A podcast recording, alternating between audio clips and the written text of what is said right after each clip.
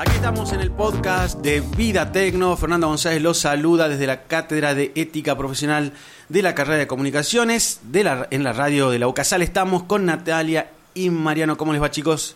Muy bien. ¿Cuál es el tema de hoy? Bueno, LinkedIn y un dato tremendo para nosotros, son números impresionantes. ¿Qué ha pasado con la gente de LinkedIn? Bueno, miren, nos cuentan que durante los primeros seis meses de este año 2019 han sido capaces, dice la empresa, de detectar y eliminar 22 millones de cuentas falsas.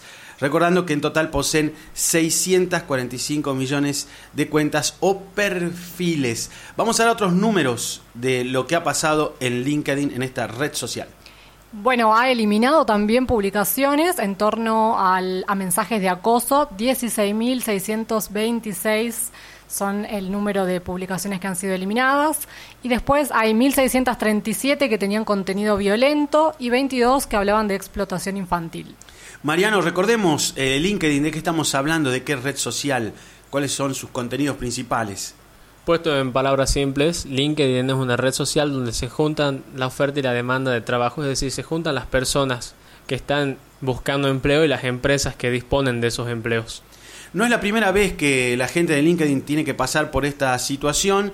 Eh, el pasado mes de agosto tuvo que bloquear en un solo día 5 millones de cuentas fraudulentas y con un tema reiterativo y que lo hemos abordado en otros programas y también en otros podcasts. Estas cuentas estaban promovidas por grupos políticos que buscaban infiltrarse en la red para manipular información y sabotear movimientos políticos. Sabemos que Google, que Twitter, en alguna medida también Facebook, han anunciado medidas restrictivas con respecto a los anuncios políticos que invaden las redes sociales justo previo a diversos procesos electorales.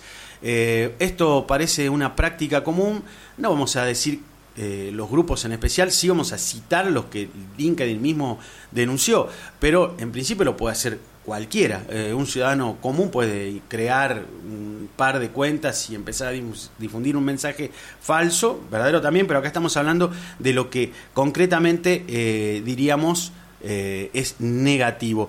Recordemos también que hace muy poquito tiempo, dato importante, eh, ¿quién es el dueño, quién está detrás, Nati, de mm, esta gente de LinkedIn, de la red social de LinkedIn? Y bueno, en el 2016 Microsoft ha comprado LinkedIn, así que es su dueño por el momento.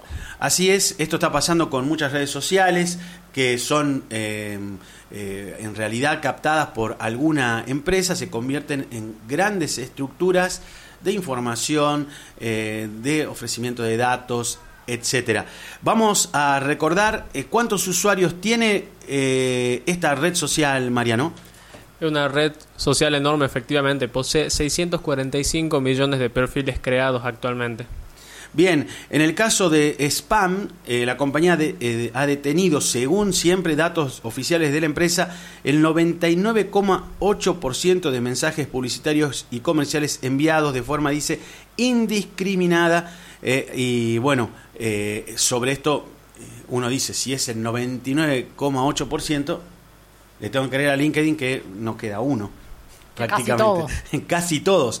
Así que eh, mensajes de odio y contenido ofensivo también aparecen en esta red social que, repito, parecía más asociada a simplemente ofrecer un trabajo, eh, demandar eh, determinados tipos de empleo. Hoy LinkedIn ha crecido y ha generado también una actividad similar a la que se da en otras redes sociales. Vamos terminando nuestro podcast con este dato así fuerte y, y preciso.